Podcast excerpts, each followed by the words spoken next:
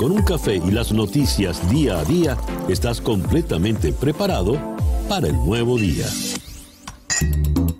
Día a día con César Miguel Rondón. A través de la 107.1 FM si estás en Miami. Y desde cualquier parte del mundo en todas nuestras plataformas digitales.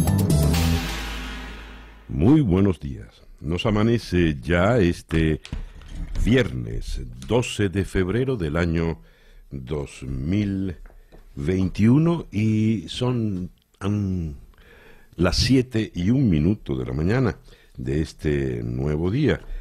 Está usted en la sintonía, sintonía de día a día desde Miami para el mundo. En Miami usted nos, nos, sintoniza por Mundial 990M, 98.7 FM en Miami, Kendall y Éxito 107.1 FM en el sur de la Florida. En nuestro canal de YouTube también nos encuentra en Conexión Web. Día a día es una producción de Floralicia Anzola para En Conexión Web con Laura Rodríguez en la producción general, Robert Villazán en la producción informativa, Jesús Carreño en la edición y montaje, José Jordán en los controles y ante el micrófono, quien tiene el gusto de hablarles, César Miguel Rondón. Son las 7 y 2 minutos de la mañana. Calendario lunar. Desde las 2 y 23 minutos de esta madrugada, tenemos a la luna creciente en Pisces. La luna de Pisces es eh, la luna, definen aquí, de la entrega y la compasión. Hay una gran inquietud por la espiritualidad, es excelente para el retiro, la contemplación y la introspección. Más que en ningún otro momento las cosas no son lo que aparentan ser. La confusión podría ser fuerte. A la hora de tomar decisiones, por lo tanto, no tome resoluciones importantes. Es una luna para meditar, es la luna para rezar, es la luna del retiro religioso. Eh, y es una luna, dice acá, buena, para, propicia para todo lo que tiene que ver con el mar. Esa luna va a estar allá arriba hasta el domingo 14, día de San Valentín y de los enamorados, cuando a las 10 y 54 minutos de la mañana entrará creciente en Aries. Eh, resumiendo por el día de hoy, eh, luna creciente en Pisces, Sol en Acuario y Mercurio retrógrado, cuando nos amanece este viernes 12 de febrero del año 2021 y que sea este para todos en cualquier rincón del planeta en el que usted se encuentre, el mejor día posible. Y para los venezolanos hoy es el Día de la Juventud. Así que, eh, como todos nos sentimos jóvenes, feliz día para todos. Ya son las siete y cuatro minutos de la mañana. Escuchemos ahora el reporte meteorológico en la voz de Alfredo Finale. Buenos días, Alfredo. Hola, ¿qué tal César? Muy buenos días para ti para todos los amigos que están en sintonía. Llegó el viernes, febrero 12 del 2021. Bueno, pues te digo que ayer las temperaturas máximas en toda nuestra zona quedaban entre 81 a 84 grados Fahrenheit. Miami con 81 grados como temperatura máxima en la jornada de ayer alrededor de las 2 y 7 minutos de la tarde, quedando así 3 grados por encima de lo normal para esta fecha. Hoy muy poco cambio respecto al día de ayer, permanece el frente casi estacionario sobre el sureste de los Estados Unidos y en consecuencia otro día cálido y húmedo para el estado de la Florida. Una jornada con una mezcla de nubes y sol bajo el potencial de lluvias, no más allá de un 10%.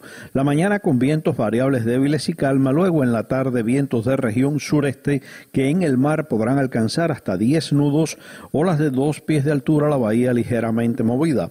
Moderado el riesgo de resacas en zonas del litoral atlántico. Máximas temperaturas para hoy quedando entre 81 a 84 grados, superiores hacia las localidades de la costa del Golfo. Mañana sábado un día similar, parcialmente nublado, el potencial de lluvias, pero a partir del día domingo podrá incrementarse un poco más la humedad la nubosidad y el potencial de lluvias alcanzando entre un 20 a un 30%.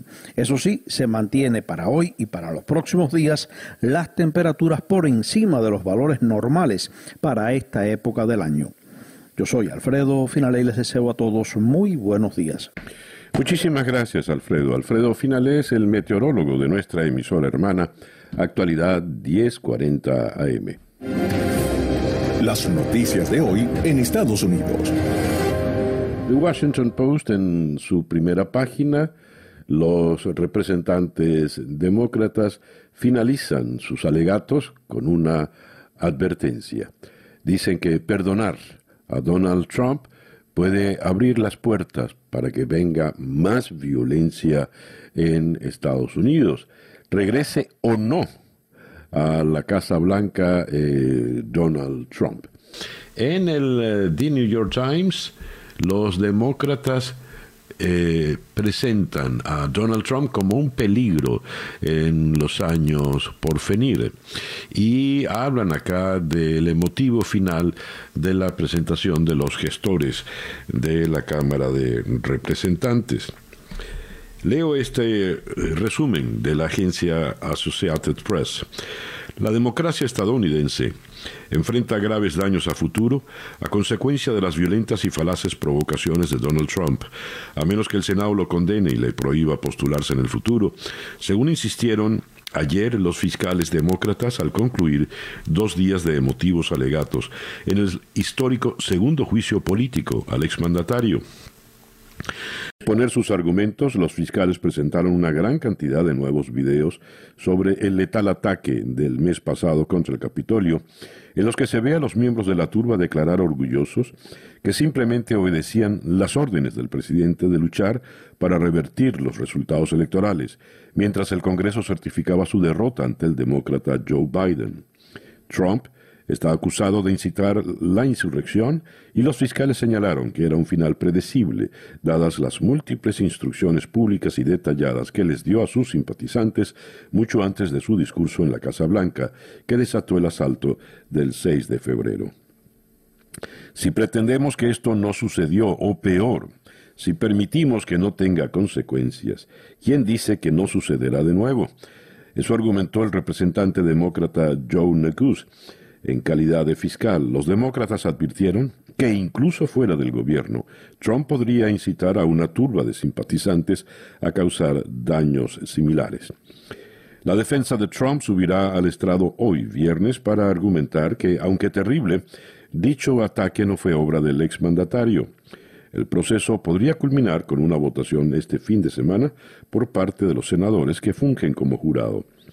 Los demócratas, que tienen pocas esperanzas de lograr una condena de parte de las dos terceras partes de un Senado dividido exactamente por la mitad, también están presentando sus argumentos ante el pueblo estadounidense, mientras que los abogados de Trump y los republicanos se enfocan más en lo legal que en las cuestiones emotivas o históricas, con la esperanza de dejar todo esto en el pasado lo más rápido posible. Eh, dice acá, eh, los representantes fiscales, eh, los representantes demócratas que fungen como fiscales, trazaron una línea recta entre los reiterados comentarios de Trump, en los que condonaba e incluso celebraba la violencia, elogiando a ambas partes después de una marcha de supremacistas blancos en Charlottesville, Virginia, en 2017, y los comentarios con que exhortó a sus simpatizantes el mes pasado a dirigirse hacia el Capitolio y luchar por su presidencia propagó afirmaciones falsas de fraude electoral y pidió a sus seguidores que detuvieran el robo de su presidencia. Los fiscales utilizaron los mismos videos que los manifestantes grabaron ese día para responsabilizar a Trump. Fuimos invitados aquí, dijo uno de ellos. Trump nos envió, dijo otro. Él va a estar feliz, estamos luchando por Trump. Eh, dijo otro. Pues bien, el impacto causado por eh, los alegatos eh, se mide en algunos representantes.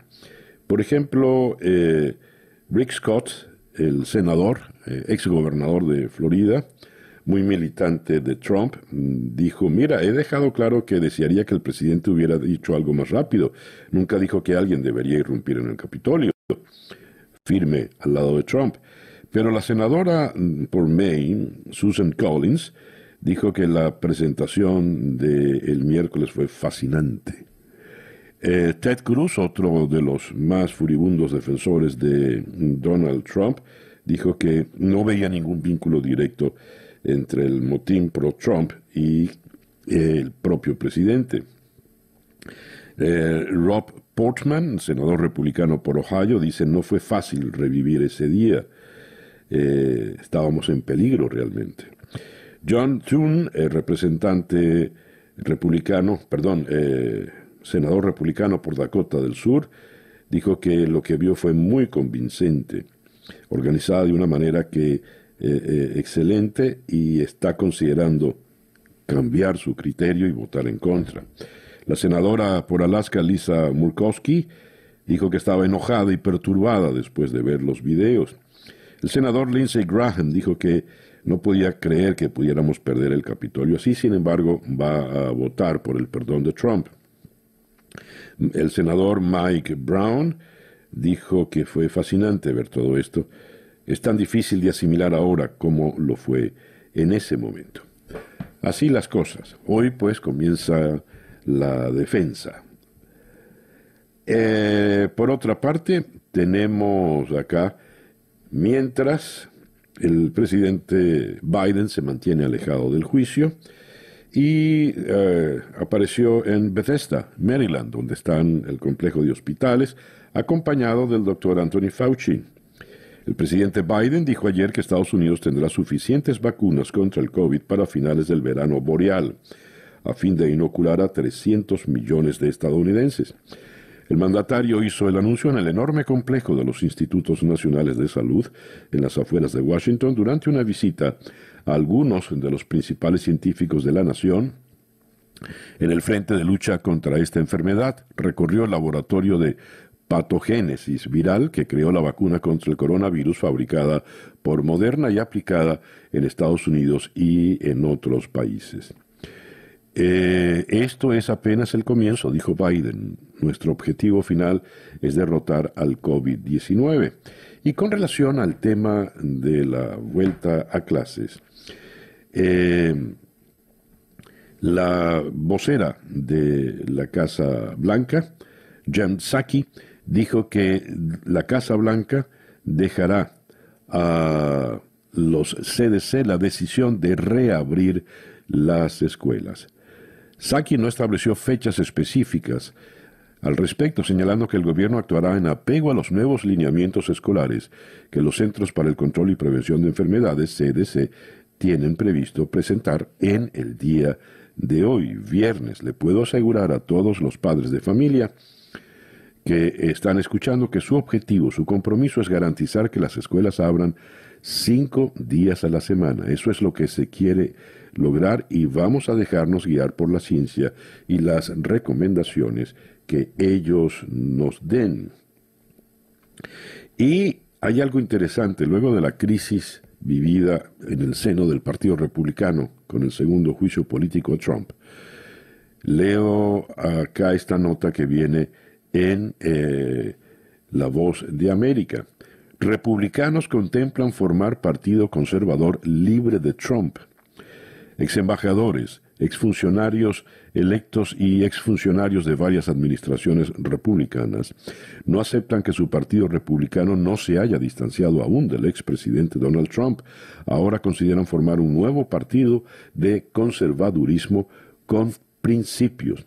Estamos hablando de mm, republicanos que fueron funcionarios en las administraciones de Ronald Reagan, George H.W. Eh, Bush, George W. Bush eh, y el propio Donald Trump, ex embajadores republicanos, estrategas.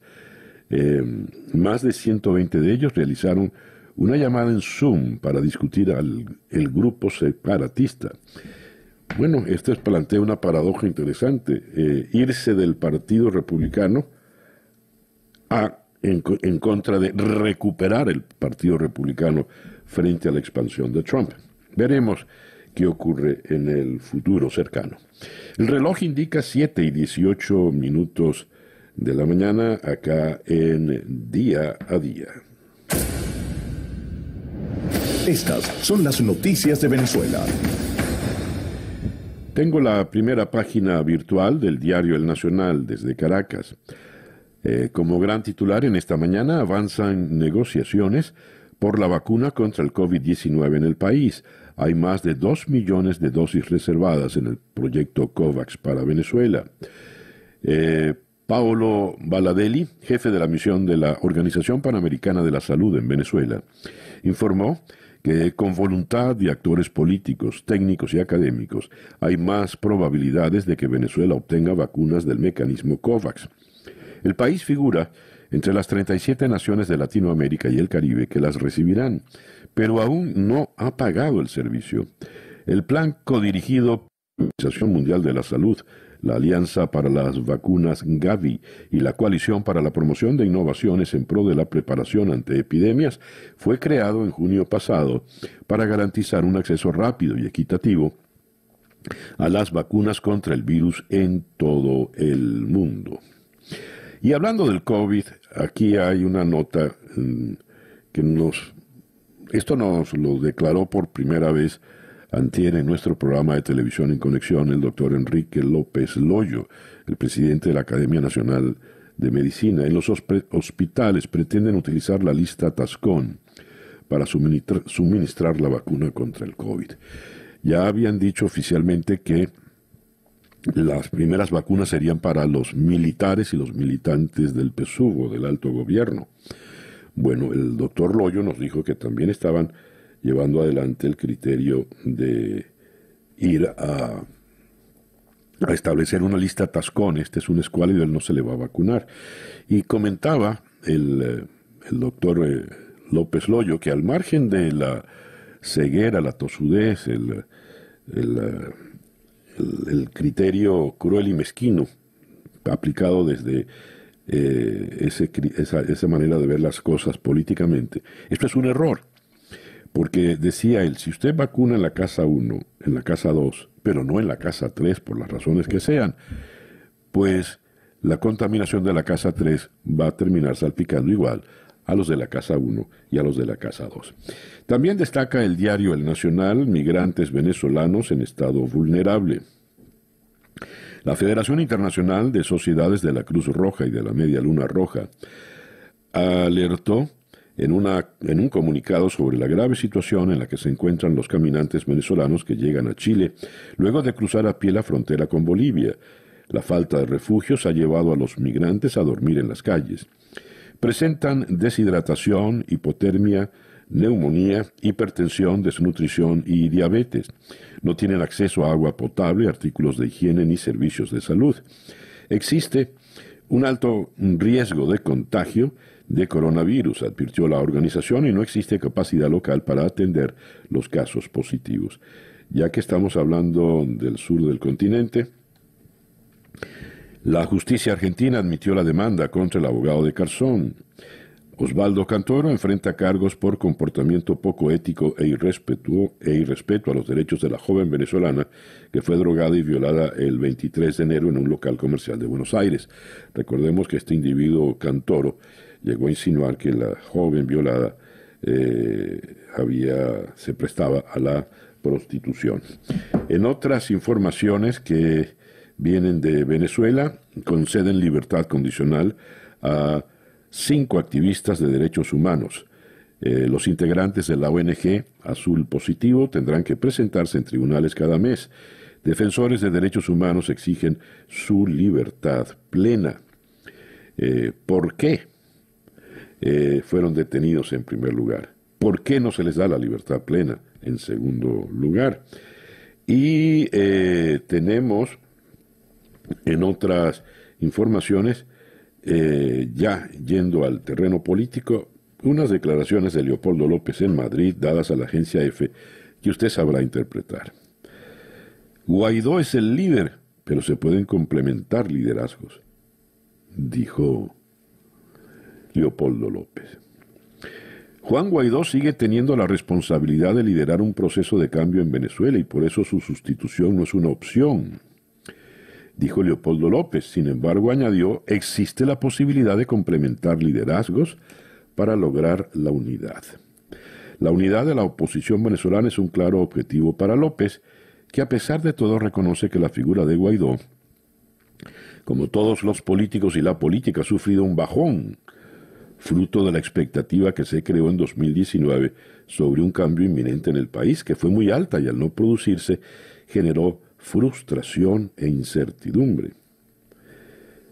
Tal como está redactada la nota, no, no sé, pareciera que Leopoldo López estuvo al, al margen de esas expectativas creadas que llevaron al bajón, entre comillas, de Juan Guaidó y todo el gobierno interino no tuvo responsabilidad. El reloj indica 7 y 24 minutos de la mañana acá en día a día. Escuchas día a día con César Miguel Rondón.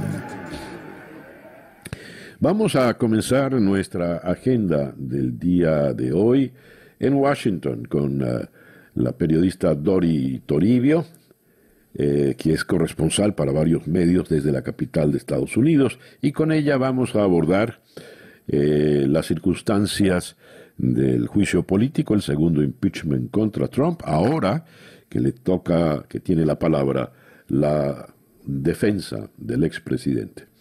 De Washington vamos a París, donde está eh, Gaspar Estrada, director ejecutivo del Observatorio Político de América Latina y el Caribe. El desairado fin de Lavallato en Brasil se vendía como la mayor operación anticorrupción del mundo, pero se volvió el mayor escándalo judicial de la historia. Luego vamos a ir a Los Ángeles para ocuparnos de la situación en California. California superó a Nueva York y se convirtió en el estado con mayor cantidad de muertes por coronavirus. California eh, supera Nueva York con 433 fallecimientos diarios en la última semana. De la ciudad de Los Ángeles vamos a ir a Caracas para conversar con David Sosa, presidente de la Federación de Estudiantes de la Universidad Central de Venezuela. Jóvenes eh, convocan a protesta para hoy, 12 de febrero, recordemos que es el Día de la Juventud representantes de las juventudes de los partidos políticos, la Confederación de Estudiantes de Venezuela y la Federación Nacional de Estudiantes de Educación Media convocaron a la ciudadanía en general a encontrarse en las calles hoy viernes, Día de la Juventud. Eh, seguimos en Caracas luego para conversar con el doctor Julio Castro. Con él vamos a abordar el tema del COVID, la ayuda vía COVAX, la eventualidad de que lleguen o no las vacunas contra el COVID-19. Y vamos a cerrar en Madrid con el periodista eh, Ángel Expósito a propósito de la situación catalana. Cataluña vuelve a las urnas este próximo domingo después de que la justicia tumbara la suspensión de la cita decretada por el gobierno catalán. Eh, y las elecciones en periodo de COVID también tienen un, un ingrediente a destacar. Esa pues nuestra agenda para el día de hoy, viernes 12 de febrero del año 2021. 7 y 27. El editorial con César Miguel Rondón. El, eh, en nuestras múltiples conversaciones con eh, periodistas, reporteros en la ciudad de Washington. Uno de ellos acotó que el Partido Republicano se había convertido en un rehén del presidente Donald Trump. Eso equivale a decir que el enemigo del Partido Republicano entonces está en su propio seno, si lo tiene de rehén, es decir, si lo tiene secuestrado. Para muchos, Donald Trump llegó al Partido Republicano como un representante de lo que antes se definía como la antipolítica, un hombre contra todo lo establecido, que se comportaba de manera distinta a lo que se entiende por político tradicional o político convencional. Los estragos que causó en la vida del país desde la Casa Blanca y desde su partido en particular están a la vista de todos. Y ahora los republicanos entran en el dilema de rescatar el partido, volverlo a sus eh, características conservadoras de siempre, o dejárselo a Donald Trump para que se deje llevar por esa estridencia extremista eh, afín al supremacismo blanco y las teorías enloquecidas a, a lo quanon. El dilema es delicado porque tal como leíamos hace un momento, pues o recuperan el partido y dejan de ser rehenes, o sencillamente se lo dejan a Donald Trump y a inventar otras nuevas.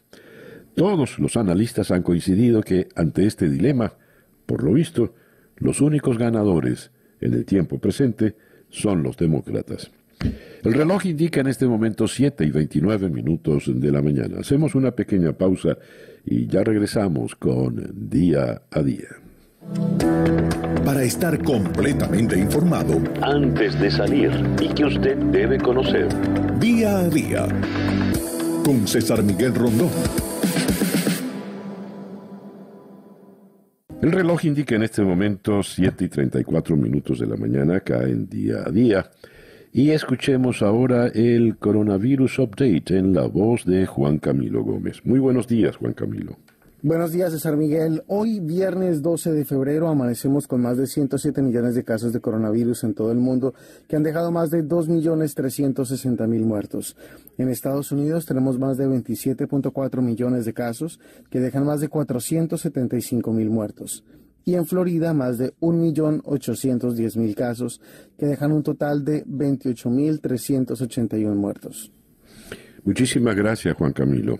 Juan Camilo Gómez es nuestro compañero en la emisora hermana Actualidad 1040 AM en la ciudad de Miami. 7 y 36 minutos de la mañana acá en Día a Día. Noticias de Latinoamérica.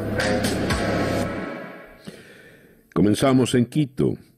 Eh, en la tarde de ayer, Guillermo Lazo anunció que aceptó la oferta de Yacu Pérez para reunirse hoy en la sede del Consejo Nacional Electoral. Acepto la invitación de Yacu Pérez para acudir a las 11 de la mañana del viernes al Consejo Electoral en Quito para conversar sobre el futuro del Ecuador delante de los miembros del Consejo y de los observadores internacionales, dijo Lazo en un mensaje de Facebook. En medio de esta tensa espera, el presidente saliente, Lenín Moreno, pidió transparencia. Por otra parte, cientos de seguidores del movimiento político indígena Pachacutic, que encabeza el candidato presidencial Yacu Pérez, salieron a las calles de varias ciudades del Ecuador para manifestarse contra lo que consideran un intento de fraude electoral en las elecciones del pasado domingo. Las concentraciones pacíficas hasta el momento han sido convocadas por el movimiento frente a todas las sedes provisionales del Consejo Nacional Electoral, mientras que el liderazgo político completa los procesos de denuncia ante los organismos pertinentes en la capital. Puerto Príncipe, Haití. Cientos de personas salieron a la calle de forma espontánea en Puerto Príncipe para exigir la liberación de tres policías que fueron detenidos junto a una veintena de personas acusadas de organizar un supuesto golpe de Estado contra el presidente de Haití, Jovenel Moïse. La manifestación fue pacífica y no se registraron enfrentamientos con la policía, como en días precedentes, pero a lo largo del recorrido, en el sector de Delmas, se encontraban neumáticos ardiendo en la vía, así como piedras y ramas de árboles dispuestos de forma caprichosa para impedir el paso de los vehículos. Y eh, las autoridades haitianas han puesto en libertad al magistrado Viquel Dabresil, arrestado el pasado fin de semana por su supuesta participación en el intento de golpe de Estado. Dabresil magistrado de la Corte de Casación, máxima instancia judicial del país, fue puesto en libertad cerca de 24 horas después de que el Tribunal Civil de Croat Bouquet emitiese la orden. San Salvador. El presidente de El Salvador, Nayib Bukele, se reunió con los representantes del cuerpo diplomático acreditado en el país para hablar sobre la supuesta intención de un golpe de Estado parlamentario, después de que un legislador solicitara evaluar su capacidad mental para seguir en el cargo. El diputado opositor Ricardo Velázquez Parker pidió el martes a la Asamblea Legislativa que se aplique el procedimiento constitucional para determinar la capacidad mental del presidente Bukele para continuar en el cargo. Y, siguiendo en El Salvador, el secretario general de la Organización de Estados Americanos, Luis Almagro, anunció que el organismo enviará una misión especial a El Salvador para evaluar la tensión política que vive el país de cara a las elecciones legislativas y municipales del 28 de febrero. La Secretaría General de la OEA acepta las solicitudes de la República de El Salvador de enviar una misión especial a los efectos de evaluar la situación político-institucional y contribuir con la preservación del fortalecimiento del Estado de Derecho, dice el comunicado oficial publicado por Luis Almagro. Brasil, Río de Janeiro. La justicia brasileña determinó procesar por corrupción y lavado de dinero al gobernador de Río de Janeiro, Wilson Witzel, por irregularidades que se le atribuyen en la gestión de la pandemia del nuevo coronavirus. Por unanimidad, los 13 miembros de la Corte Especial del Tribunal Superior de Justicia decidieron abrir juicio contra el mandatario regional, acusado de comprar con sobreprecios respiradores para atender a pacientes con COVID y de desviar recursos destinados a la construcción de hospitales de campaña. Cruzamos la frontera por el sur, llegamos a Asunción, el ex candidato presidencial y líder opositor paraguayo Efraín Alegre, cumplió dos semanas en prisión preventiva en el peor momento de la democracia, según aseveró uno de sus correligionarios del Partido Liberal, quienes consideran que es objeto de una persecución política. Estamos en el peor momento del funcionamiento institucional de la República, dijo Luis Alberto Wagner, ex senador y miembro del actual directorio del partido. Lima. El Pleno del Congreso de Perú acordó citar a tres ministros de Estado luego de que el expresidente Martín Vizcarra revelara que fue uno de los 12.000 voluntarios que participaron el año pasado en los ensayos de la vacuna del laboratorio chino Sinopharm en el país. El Pleno que se celebró de manera virtual, decidió convocar a la presidenta del Consejo de Ministros, Violeta Bermúdez, y a los ministros de Salud, Pilar Macetti, y de Trabajo, Javier Palacios. México. Muchos migrantes creen que hay puertas abiertas a Estados Unidos tras la elección del nuevo mandatario Joe Biden, según palabras del presidente mexicano Andrés Manuel López Obrador. López Obrador sostuvo que eso es falso y exhortó a los migrantes a no creer en traficantes que les aseguran que podrían obtener un estatus legal de residencia inmediato. El presidente mexicano se dijo a favor de la propuesta política migratoria de Biden, pero advirtió que tomaría tiempo ser aprobada e implementada. Bajamos a la región austral, Santiago de Chile. Chile vacuna contra el COVID a casi 1.300.000 personas en una semana. Esto es un logro del Estado, no del gobierno, dijo el ministro de Salud chileno Enrique París, al hacer un balance del proceso que ha permitido inmunizar entre el 3 y el 10 de febrero a 1.250.314 personas contra el COVID. La vacunación arrancó a finales de diciembre con 50.000 dosis aplicadas a trabajadores de unidades de pacientes críticos. Pero recién el 3 de febrero Empezó la etapa de inmunización masiva del personal de salud, trabajadores esenciales mayores de 65 años y personas con comorbilidades. Estas, pues, las informaciones de América Latina. El reloj indica en este momento las 7 y 42 minutos de la mañana, acá en día a día. La información del mundo día a día. Bruselas. La Comisión Europea cree que hay luz al final del túnel para la economía de la eurozona y sus previsiones apuntan a que la economía volverá a su nivel prepandémico antes de lo esperado.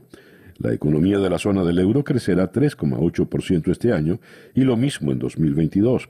El pronóstico de crecimiento para 2021 es menor que en la última proyección, pero la previsión de Bruselas para 2022 es mayor.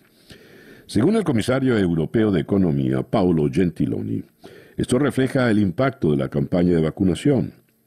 Lo que ha cambiado sustancialmente nuestras previsiones ha sido en realidad el avance de las vacunas, especialmente el hecho de que en noviembre tuvimos la certeza de que varias vacunas estarían disponibles en 2021, lo que no estaba nada claro unos meses antes. Eh, aún estamos en un invierno diferente, pero al mismo tiempo tenemos la perspectiva para la segunda mitad de este año y para el 2022 de un fuerte repunte. Seguimos en Bruselas.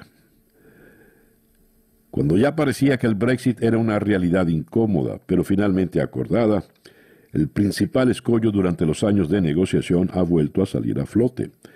El gobierno de Boris Johnson se ha escudado en la tensión social y política surgida en Irlanda del Norte durante las últimas semanas, provocada por los nuevos controles fronterizos y aduaneros, para reclamar a Bruselas una revisión del protocolo dedicado expresamente a ese territorio en el acuerdo de retirada que se firmó en enero de 2020. El ministro de Gabinete del gobierno británico, Michael Gove, y el vicepresidente de la Comisión Europea, Marcos Sefcovic, se han reunido en Londres para intentar desencallar una situación que ha vuelto a calentar los ánimos de ambas partes. La reunión, según el eh, comunicado, el comunicado conjunto ha hecho eh, ha servido para rebajar la tensión entre las partes, reiterar su compromiso con los acuerdos de Viernes Santo, el acuerdo de paz en Irlanda del Norte de 1998 y con el pleno cumplimiento del protocolo de Irlanda, eh, e intensificar los esfuerzos para aplicar las soluciones temporales a los problemas detectados. Roma la militancia del partido Movimiento Cinco Estrellas votó en una consulta por Internet a favor de apoyar un gobierno guiado por el economista Mario Draghi, quien logra así el respaldo de casi todas las formaciones del Parlamento. Un notario anunció los resultados de esta consulta, que denota la división interna de la formación.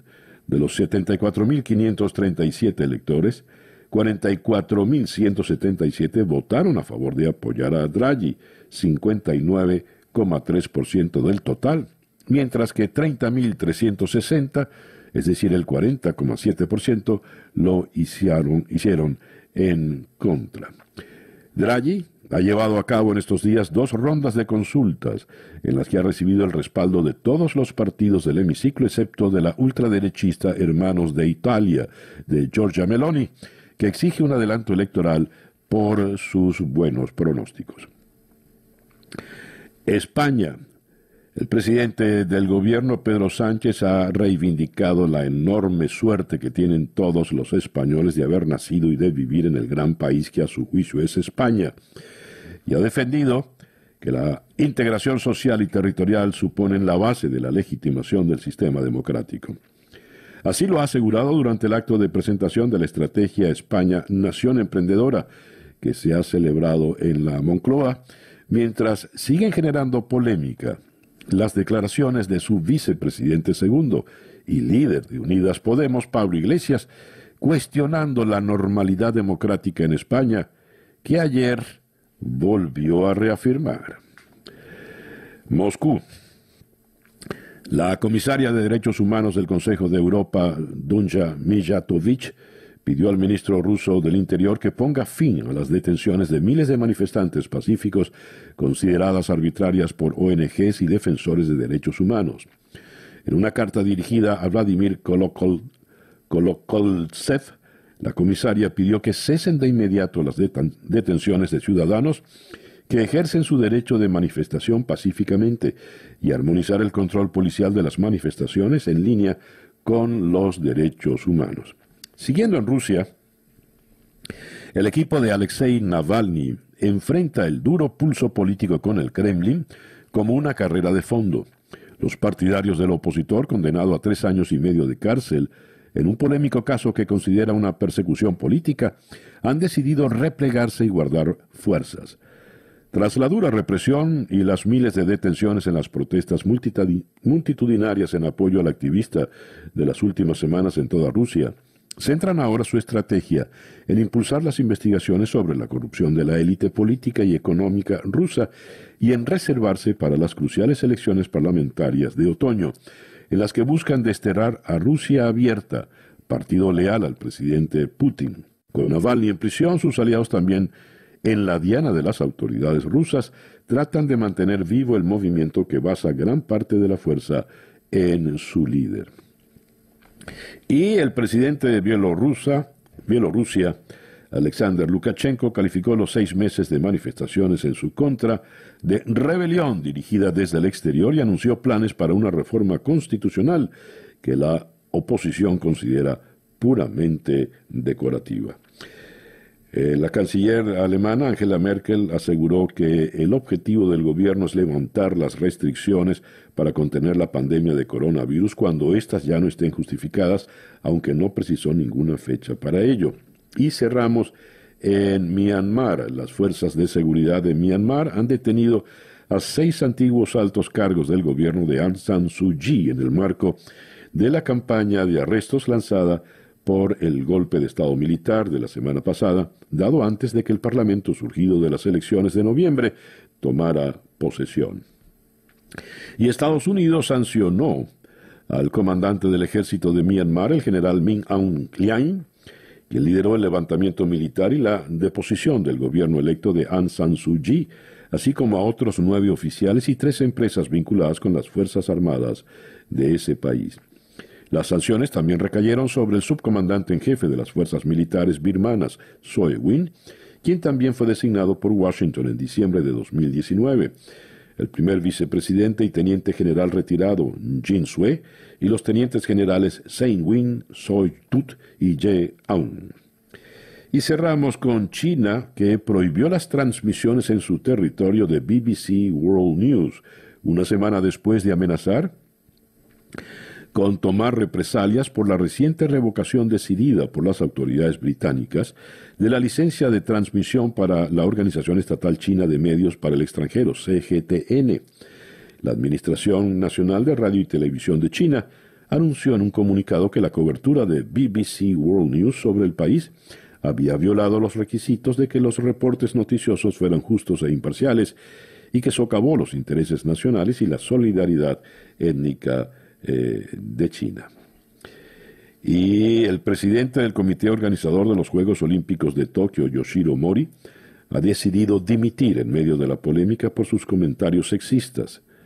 Mori ha comunicado su decisión de abandonar tras las críticas recibidas por unas declaraciones en las que había asegurado que las reuniones con mujeres llevan más tiempo y que éstas hablan demasiado porque tienen un fuerte sentido de la rivalidad como si no tuviera ya suficientes problemas organizando unos Juegos Olímpicos que están realmente en peligro. El reloj indica en este momento 7 y 52 minutos de la mañana, acá en día a día desde Miami para el mundo. Y de la ciudad de Miami subimos ahora a la ciudad de Washington. Día a día con César Miguel Rondón. En Washington está la muy destacada periodista, corresponsal de varios medios en el extranjero, Dori Toribio. Dori, muy buenos días, gracias por atendernos. Muy buenos días, César. Dori, ¿qué balance haces de estos días de impeachment donde ya los gestores por parte de la Cámara de Representantes, los demócratas, presentaron todos sus argumentos en contra de Donald Trump? De momento hemos escuchado una parte que es precisamente esa, la acusación de los demócratas en nombre de la Cámara de Representantes y ese cargo contra el expresidente de Estados Unidos de incitar a la insurrección en el asalto al Capitolio del pasado 6 de enero. Hoy escucharemos a los abogados de Donald Trump, que será la otra parte. El balance hasta ahora es que el argumento central que han presentado los demócratas en la acusación es trazar una línea directa entre toda la retórica de Donald Trump, no solo antes del asalto al Capitolio, sino a lo largo de todo 2020, antes de las elecciones, después de las elecciones, todas las eh, declaraciones sobre fraude electoral, todos los llamamientos a sus seguidores a que lucharan contra el sistema y trazar una línea directa entre toda esa retórica durante meses y el asalto al Capitolio. Y después establecer una conclusión, que es la que plantean a los republicanos y la que dejan sobre la mesa para que ahora recojan los abogados de Trump, y es que si el Congreso y el Senado no hacen algo en este momento, esto podría volverse a repetir, dada la trayectoria del expresidente y el hecho de que a día de hoy no haya mostrado ningún arrepentimiento o cambio de intención o siquiera valoración de lo que ocurrió que haga pensar o que les haga pensar a los demócratas que eso no podría volver a ocurrir en el futuro. Así que hoy los abogados de Trump recogerán todos estos argumentos y, em, y eh, expondrán la defensa del expresidente. Luego de estos días de videos y pruebas, em, algunos senadores republicanos han manifestado estar impactados, haber sido sacudidos de alguna forma por todo lo que se vivió, constataron la, la inseguridad, los riesgos en que estuvieron. Y algunos pueden reconsiderar su, su votación. Sin embargo, Dori, ¿será posible alcanzar esos 17 votos que necesitan los demócratas?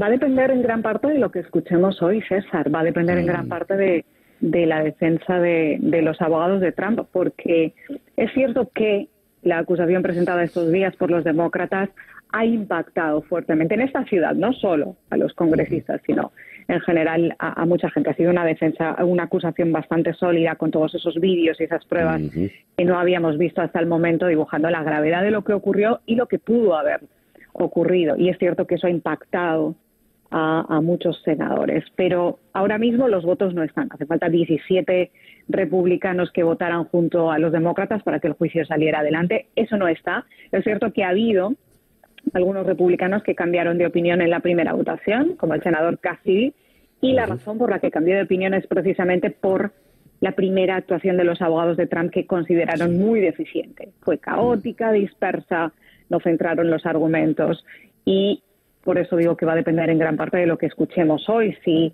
vuelven a sentirse decepcionados o si pesa más todo lo que han estado exponiendo estos días eh, los demócratas. De esto vamos a ir saliendo de dudas en las próximas horas porque no se espera que la comparecencia de los abogados de Trump sea de 16 horas, que utilicen mm. todas las 16 horas a lo largo de dos días que tienen previstos. Y luego también hay una cosa más a la que tenemos que estar prestando atención y es qué hace el líder republicano en el Senado, Mitch McConnell. De eso también va a depender gran parte qué pasa en su partido. Él hasta ahora no ha dicho si va a votar a favor o en contra. Lleva semanas, desde diciembre de 2020, sin hablar con el expresidente Trump y en sus manos también está mucho de lo que pueda ocurrir hoy. De todas maneras, César, también es importante recordar que este juicio político, cuyo fin, según plantean los demócratas, es evitar que Donald Trump vuelva a presentarse a otro cargo público en el futuro, no es solo lo que va a pasar en el Senado en las próximas horas, no es solo lo que va a ocurrir con esa votación final, es que también los estadounidenses están viendo lo que ocurre. Ahora mismo, eh, las primeras jornadas del juicio, hasta ayer, tienen bastante más audiencia que el primer juicio político contra Trump en enero y en febrero de 2020. Mm. Y que aquí también hay una parte importante de los estadounidenses que están viendo lo que ocurre y están escuchando todo lo que han estado exponiendo los demócratas e incluso los historiadores que están escribiendo parte de la historia de Estados ah. Unidos estos días. Así es. Dori, lo que queda de bulto en todo esto es la profunda crisis por la que pasa eh, el Partido Republicano. El silencio de McConnell eh, ya, ya dice mucho, valga la paradoja. Ahora bien, un eh, colega tuyo desde Washington nos dijo, el Partido Republicano es rehén de Donald Trump y hoy leo este despacho de Reuters que dice los republicanos contemplan formar un partido conservador libre de Trump. Me gustaría tu opinión al respecto, Dori, por favor. Y no solo eso, sino que Trump durante un tiempo, después esos rumores se calmaron, pero durante un tiempo diversas informaciones apuntaron a que él también estaba pensando formar un partido independiente del Partido Republicano. Yo no creo que los republicanos sean rehenes de Trump en este momento Eh, lo que creo es que el expresidente dejó la Casa Blanca con 74 millones de votos. Esos son muchos estadounidenses y muchos republicanos. Y los congresistas y los senadores se deben también a los ciudadanos que les votan en sus distritos. Y no es fácil romper con el trampismo en este momento cuando está en uno de sus momentos más potentes.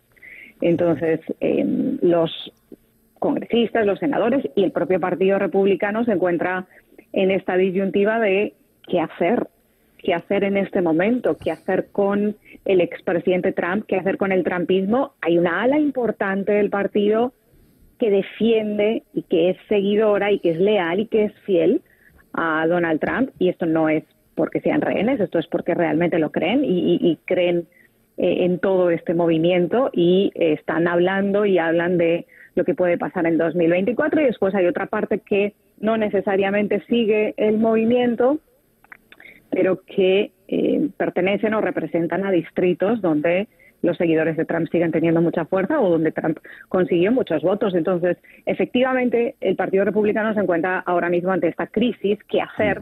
Como pasa en tantos países, César, después de que un partido pierda unas elecciones. Eh, una derrota electoral divide las filas de un partido. En este caso, todavía más, porque efectivamente definir el futuro con una figura como Trump, que ni siquiera saben qué va a hacer a partir de ahora, si va a volver a política, si va a fundar otro partido, si va a desaparecer, si va a reaparecer, si va a volver a presentarse a las elecciones en 2024, si va a jugar un papel en las elecciones de medio mandato de, de, de 2022. Todos estos interrogantes no hacen fácil que el Partido Republicano se defina en este momento, pero efectivamente esa es una de sus grandes tareas a partir de ahora. Excelente análisis, tienes toda la razón, Dori. Muchísimas gracias por atendernos, Dori. Muchas gracias, César. Muy buenos días a todos. Gracias, igual. Dori Toribio es corresponsal de varios medios europeos, nos habló desde la ciudad de Washington. Ocho y siete minutos de la mañana, esto es día a día desde Miami para el mundo. Leo lo siguiente en The New York Times.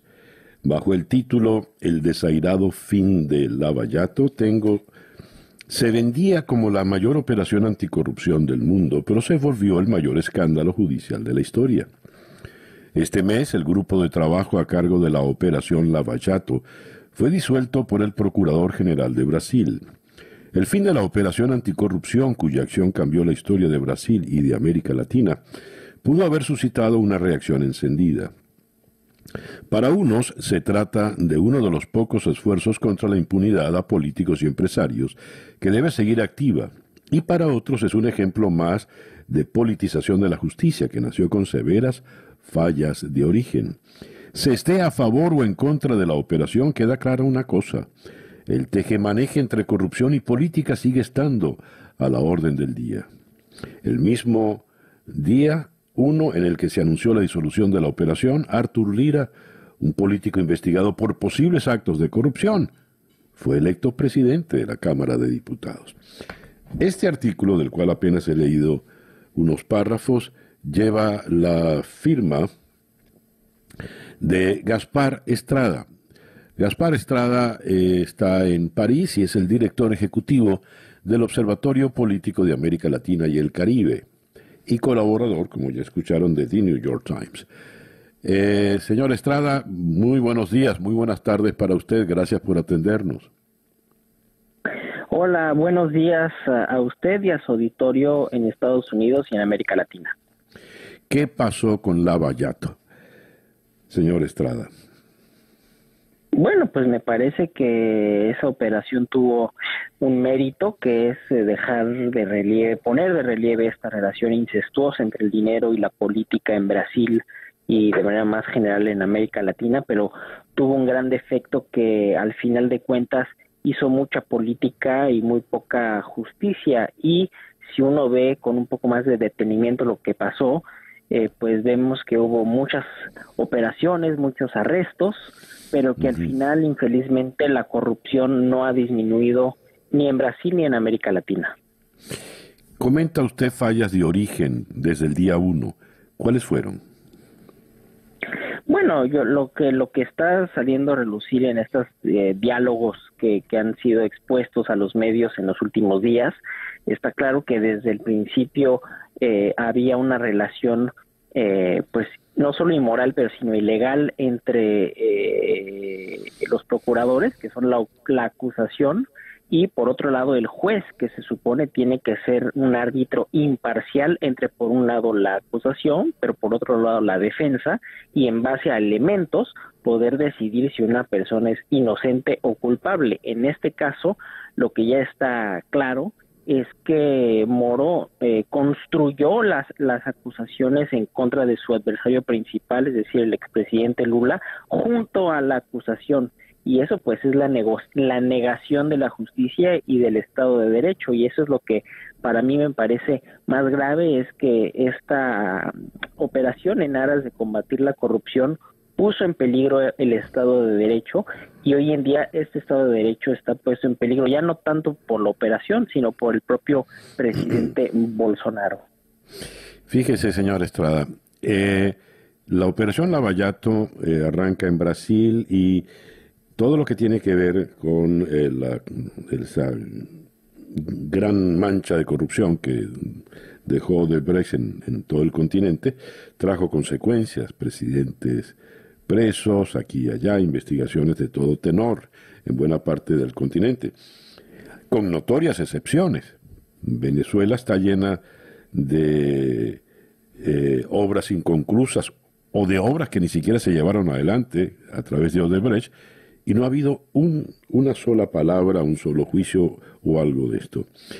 ¿Por qué en algunos países sí, en otros no? Usted que ha estudiado esto. Bueno, me parece que eso está ligado a, los propios sistemas judiciales de cada uno de los países.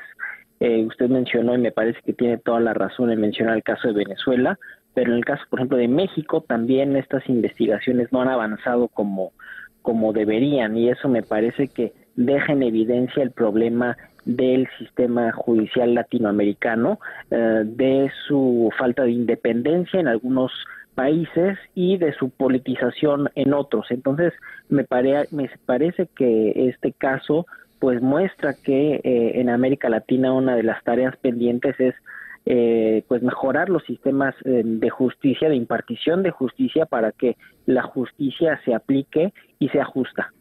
Ya. A ver, cuando usted habla eh, al comienzo, señor Estrada, eh, este combate entre política, política limpia, honesta y corrupción, la corrupción pasa a asemejar lo que es el cáncer al cuerpo sano. Eh, el cáncer suele ganar las batallas. Es, inevitable en el caso de la corrupción y el estamento político. Claro, a mí me parece que la, la, la, cuestión de fondo es cómo uno termina, eh, de, digamos, en el de fondo y cómo uno se enfrenta a la raíz del problema. Y para mí la raíz del problema es la relación entre el dinero y la política. ¿Cómo cambiar esto? cambiando la, las leyes electorales para que el financiamiento de la vida política sea diferente, sea más transparente eh, y eh, evitar que este tipo de mecanismos eh, que por lo que ahora tenemos claro en Brasil existieron durante décadas, pues eh, se terminen. Y infelizmente la operación Lavallato no trató eso. Entonces, eso es lo que a mí me permite decir que lo que hay que hacer para terminar con esta corrupción endémica es terminar desde el punto de vista institucional todas las posibilidades de que esta corrupción este, se persista y se multiplique. Y eso pasa por una reforma política eh, en Brasil. Eh, infelizmente eso no ha sucedido. Ya. Señora Estrada, muchísimas gracias por eh, atendernos en la mañana de hoy. Muchas gracias a usted y a su auditorio hoy en América Latina. Gaspar Estrada es el director ejecutivo del Observatorio Político de América Latina y el Caribe, OPALC, eh, en la ciudad de París y es el autor de este artículo eh, que hemos comentado en esta mañana, el desairado fin de Lavallato, publicado en The New York Times. El reloj indica en este momento 8 y 19 minutos de la mañana, como comentamos temprano. En Venezuela hoy es el Día de la Juventud, se conmemora otro aniversario de la batalla de la victoria, donde seminaristas y eh, otros estudiantes, bajo el mando de José Félix Rivas, se enfrentaron a tropas españolas y les derrotaron. Pues bien, eh, siempre se estila que los jóvenes salgan a las calles a manifestar y habida cuenta que en los últimos años o a lo largo de estas eh, décadas de revolución bolivariana, los jóvenes han llevado la voz cantante en contra del régimen y la dictadura, para hoy está previsto también que van a salir a las calles. Vamos entonces hasta la ciudad de Caracas, donde en la línea telefónica está David Sosa, el presidente de la Federación de los Centros de Estudiantes de la Universidad Central de Venezuela. David, muy buenos días. Muy buenos días, señor Miguel. Gracias por la entrevista. Y bueno, aquí a la orden para hablarles y comentarles un poco de lo que tenemos pensado hacer el día de hoy. ¿Qué piensan hacer, David? Bueno, ya estamos haciendo, ¿cierto? Estamos aquí en este momento en el centro de Caracas, estamos protestando, en donde tenemos que protestar, en donde está la gente, donde la gente sufre. Y este Día de la Juventud no solamente es para conmemorar la lucha de varios jóvenes a lo largo de la historia, no solamente en la batalla de la victoria, sino también en los tiempos más recientes, en el año 2014 Estamos aquí para conmemorar la lucha de todos los venezolanos, por la libertad, por la democracia, por el bienestar que nos han robado, que nos quieren robar, y que nos obliga a todos los jóvenes hoy a salir a las calles, a convocar a los jóvenes y a todos los venezolanos a que hablemos de ese futuro que nos quieren robar y que no vamos a dejar de pasar. ¿En qué sitio puntual están y cómo ha sido la convocatoria? La pregunta la hago, eh, David, porque las últimas convocatorias de calle que ha hecho la oposición en cualquiera de sus variantes no han sido muy, muy exitosas, que se diga. ¿Qué nos puedes decir de la reunión de hoy? La reunión de hoy, ahorita estamos en la esquina en donde cayó el compañero Basil Acosta en el año 2014, haciendo una conmemoración. Vimos jóvenes de las distintas manifestaciones, estudiantes, jóvenes de los partidos políticos, jóvenes de distintas agrupaciones sociales. Y estamos aquí valientemente. Estamos aquí con las convicciones firmes.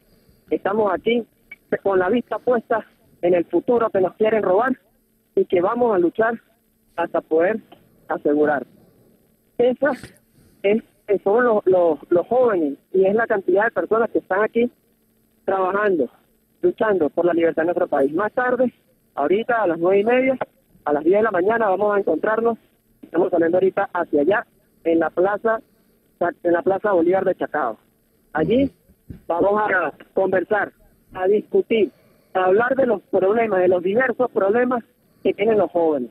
También en todo el país estamos realizando distintas manifestaciones desde la más genuina creatividad del joven, que va desde actos conmemorativos, caminatas, marchas, concentraciones en todos los estados de Venezuela para conmemorar este día, pero sobre todo para decirle a los venezolanos que aquí estamos, que todavía hay razones para pelear, que todavía hay razones para seguir adelante, que no podemos vendernos, que hemos llegado muy lejos, que nosotros jamás, jamás vamos a nuestras frente a aquellos que han hecho que miles de venezolanos...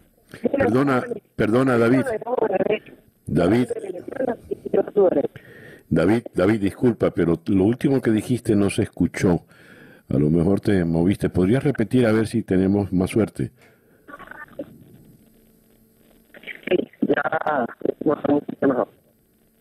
A ver, David, sí, se escucha mejor ahora. Sí, por favor, David.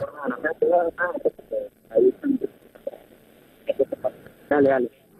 A ver, estás al aire, David, estás al aire. No, que te estoy diciendo que repitas, por favor, porque eh, no se pudo escuchar lo que dijiste antes. Ok. Nosotros nos encontramos ahorita donde Basil Costa, en la esquina donde cayó Basil en el año 2014.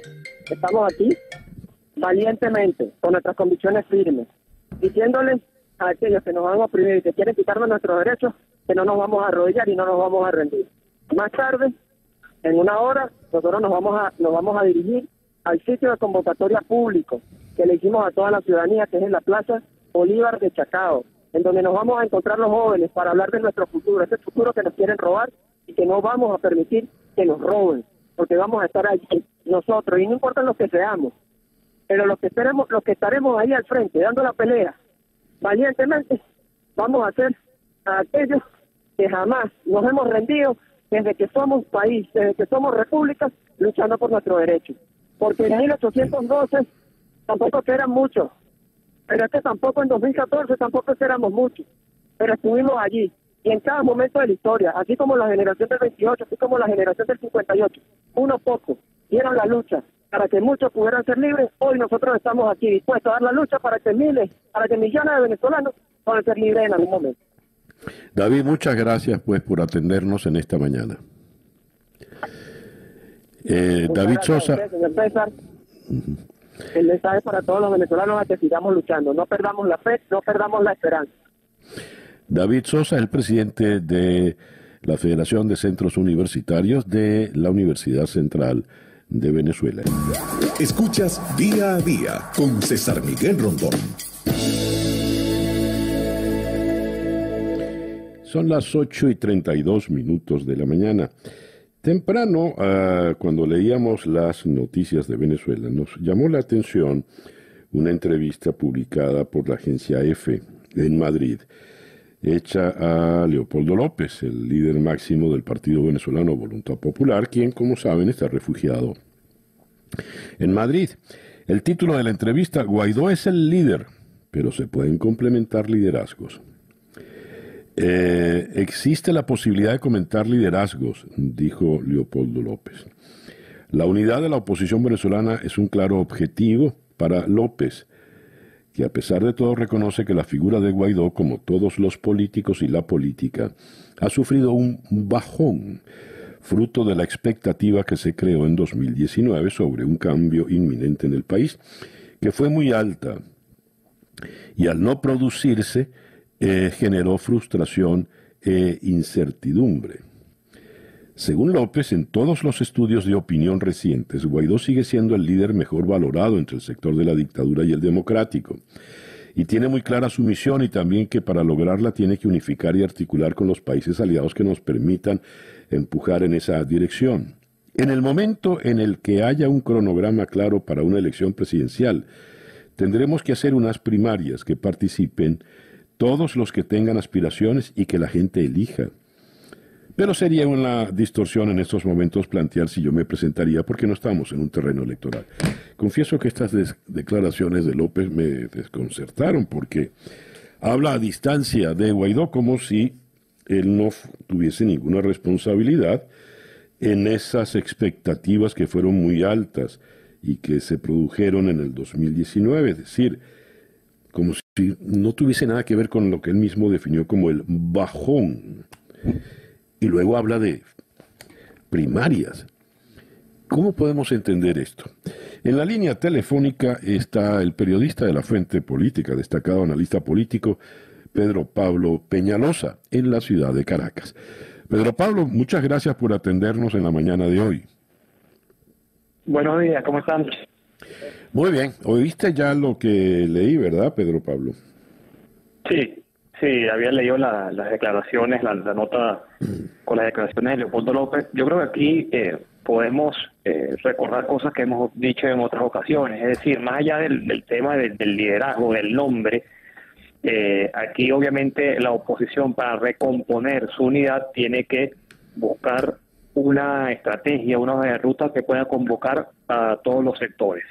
Obviamente, eh, Guaidó ha estado al frente de la oposición, ha tenido y cuenta aún con el respaldo y el reconocimiento de la comunidad internacional democrática. Hemos visto las recientes declaraciones de la administración de Estados Unidos, de Joe Biden, donde ratifican el respaldo a Guaidó y también a la Asamblea Nacional elegida en el año 2015.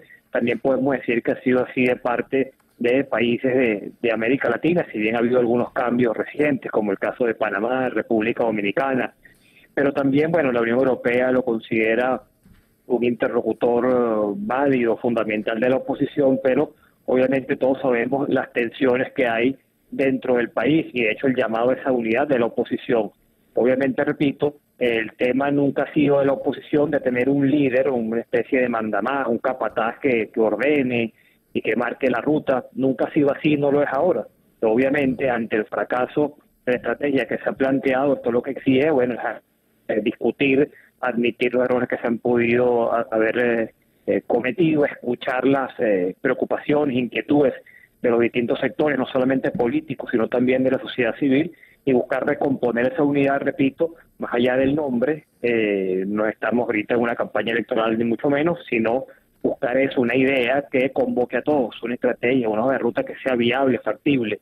Creo que eso facilitará la unidad, más allá, repito, de que bueno, todos sabemos que, que hay ambiciones, aspiraciones, diferentes nombres que siempre han estado allí en carrera, que tienen un liderazgo, no solamente el caso de Leopoldo López, hemos visto recientemente los cuestionamientos de Enrique Capriles Radonsky, obviamente también la posición de María Corina Machado, etcétera. Pero repito, en su momento que pudo unificar y lo que ha podido unificar a esa oposición que siempre ha sido diversa, variopinta, que ha tenido siempre tensiones, eh, diferencias, ha sido, bueno, enfocarse en una hoja de ruta, en un objetivo, en algún momento fue, por ejemplo, eh, las elecciones, siempre ha funcionado mejor como una plataforma.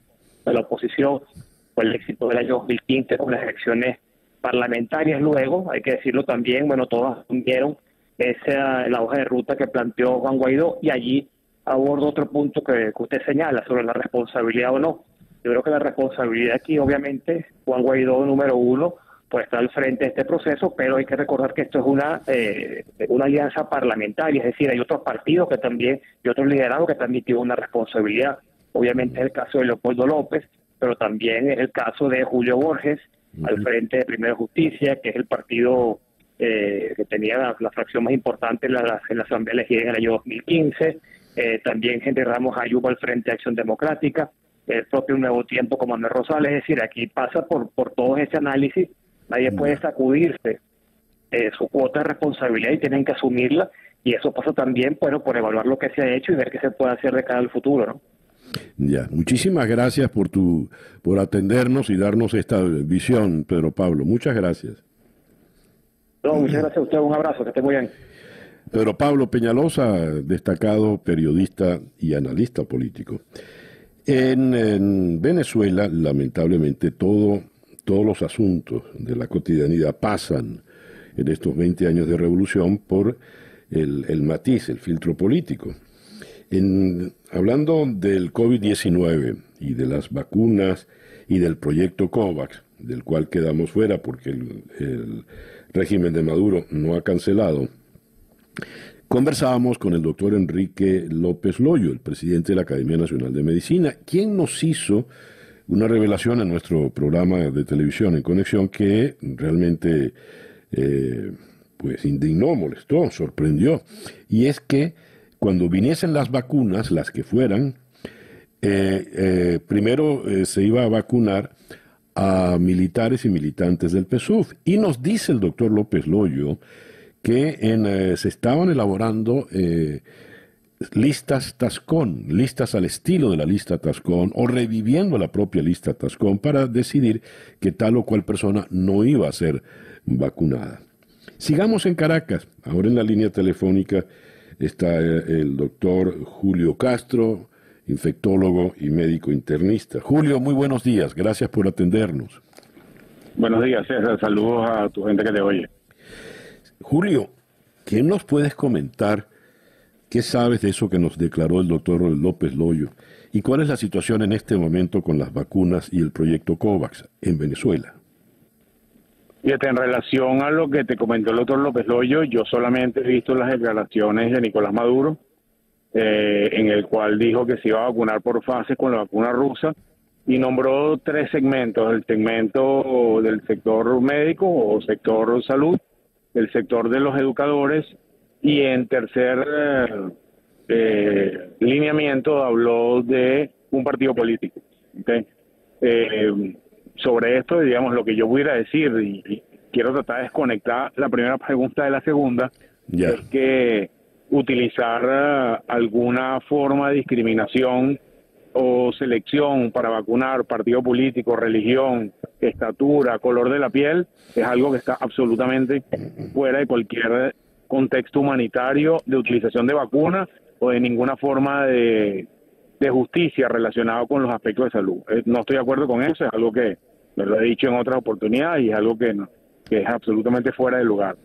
En relación a la segunda pregunta, eh, ayer hubo un primer, primer encuentro convocado o físicamente en la oficina de la Organización Panamericana de la Salud en Caracas, donde estaba UNICEF y OPS como, como, como convocante, y había eh, sector, estaba el ministro de Salud, eh, Carlos Alvarado, la ministra de Ciencia y Tecnología, estaba otras personalidades, además de mi persona, del mundo académico, para eh, avanzar con el tema de COVAX. La idea es que cada uno de los sectores ponga su mejor voluntad para hacer que sea posible que Venezuela entre a COVAX lo más pronto posible, porque como tú nombraste en la introducción, estamos hasta el día de hoy formalmente fuera, ¿ok? Pero eh, los deadlines eh, se han logrado, digamos, suavizar parte en parte por las gestiones del equipo humanitario eh, que venía trabajando desde hace dos años con las agencias humanitarias y creemos que sí vamos a poder entrar al COVAX tan pronto se haga el desembolso eh, de dinero que viene de cuentas que están congeladas fuera de Venezuela.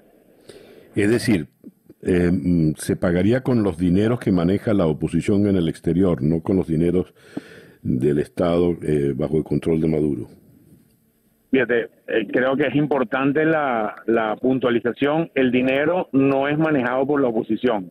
Ese dinero está en arcas de gobiernos amigos y solamente con la venia de los gobiernos amigos, en este caso de la, de la Reserva Federal Norteamericana y la oficina de los FAC, ese dinero iría directamente desde donde está en las cuentas en los bancos norteamericanos hacia, por una licencia especial, a eh, la estructura financiera de COVAX. ¿Y qué responsabilidad tendría ante esto el régimen de Maduro? ¿Cómo se manejarían ya la dosis de vacunas? ¿Quién las distribuiría? Es, una, eso no lo hemos discutido. Esta fue una reunión preliminar solamente para acordar metodología. Cada uno de las partes puso sus voluntades en la mesa, la voluntad del lado que yo represento, que es el mundo académico que tiene un componente opositor muy importante, es la voluntad de conseguir los fondos necesarios, eh, tanto no solamente para el pago de la cuota de COVAX, sino para algunos fondos extra para poder mejorar la infraestructura de vacunación en Venezuela, porque necesitamos mejorarla. Y eh, de parte del ministerio, lo que se quiere hacer es una alguna forma de de board eh, donde estén incluidos no solamente los, los entes oficiales, sino que estén incluidos personal experto que no está dentro del gobierno para hacer que la vacunación sea un hecho eh, justo, eficiente, moderno, etcétera, etcétera. Esa es, esa es la, la meta, esa es la, la pretensión. Mm, ya. Julio, muchas gracias pues por atendernos en esta mañana y precisar todos estos puntos. Gracias, César. Un abrazo. El doctor Julio Castro, destacado médico internista e infectólogo, es el principal asesor del equipo científico eh, que eh, está con el presidente interino Juan Guaidó.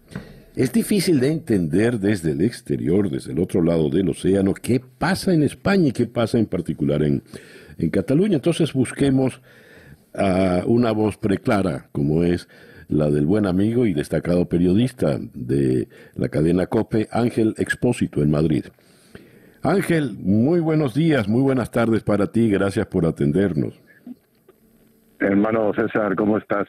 Sinceramente, si desde Estados Unidos o desde América no se puede entender qué está pasando en España, desde España tampoco, hermano.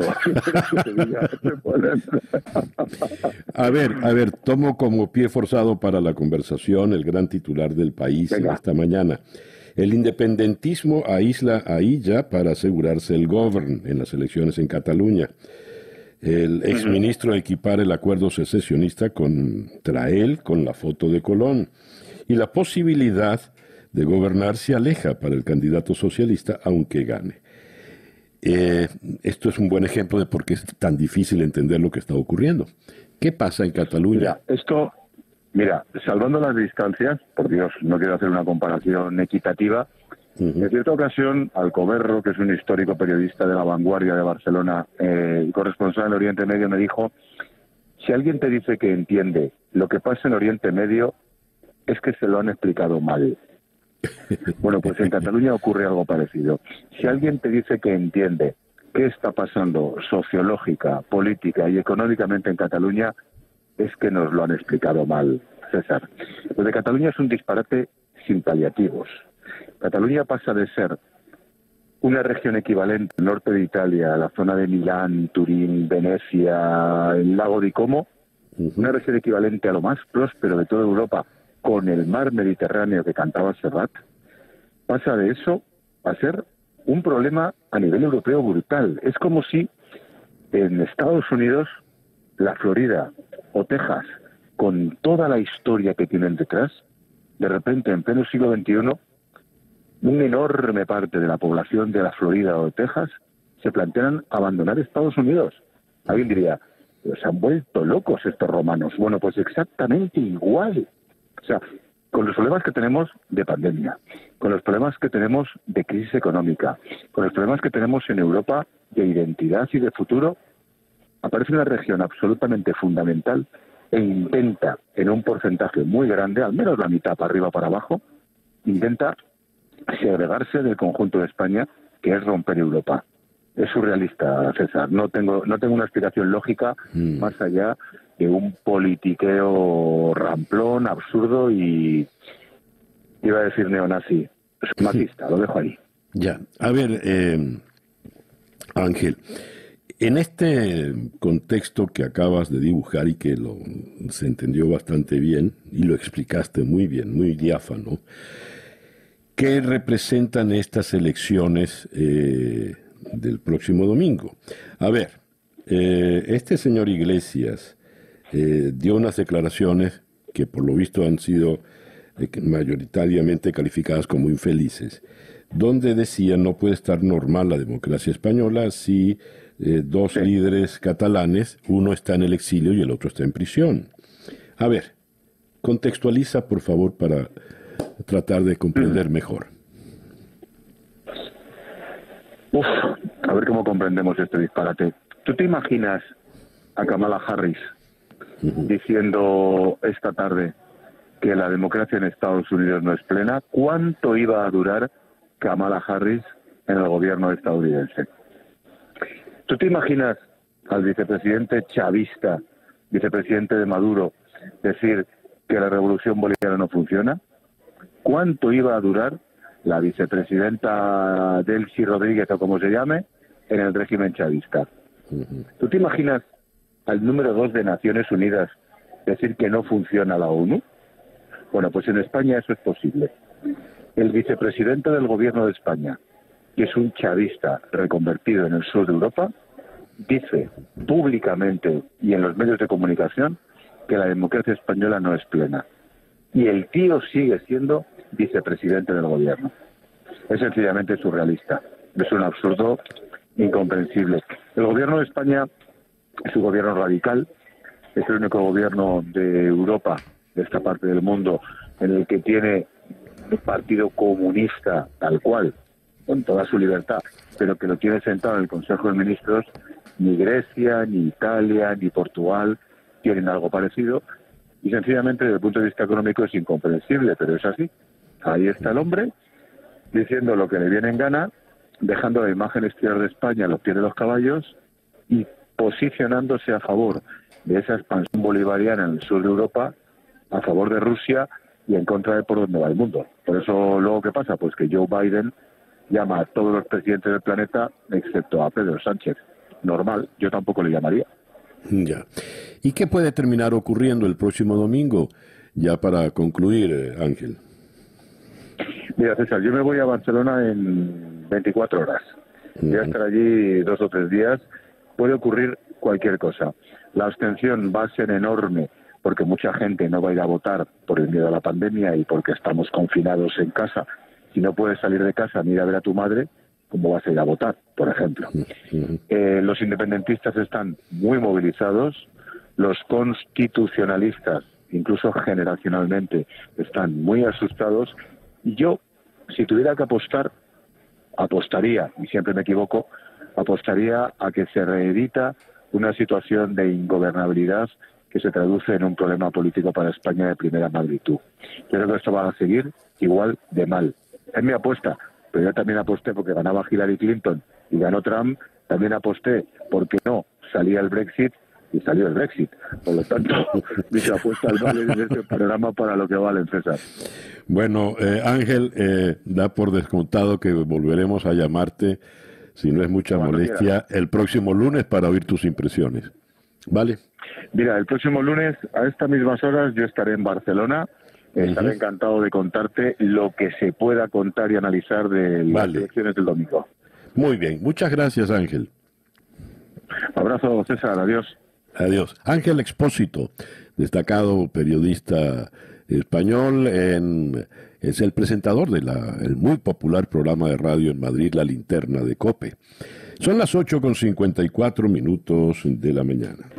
Bien, cerramos así por el día de hoy. Esto fue Día a Día, una producción de Floralicia Anzola para En Conexión Web con Laura Rodríguez en la producción general, Robert Villazán en la producción informativa, Jesús Carreño en la edición y montaje, José Jordán en los controles y ante el micrófono quien tuvo el gusto de hablarles, César Miguel Rondón.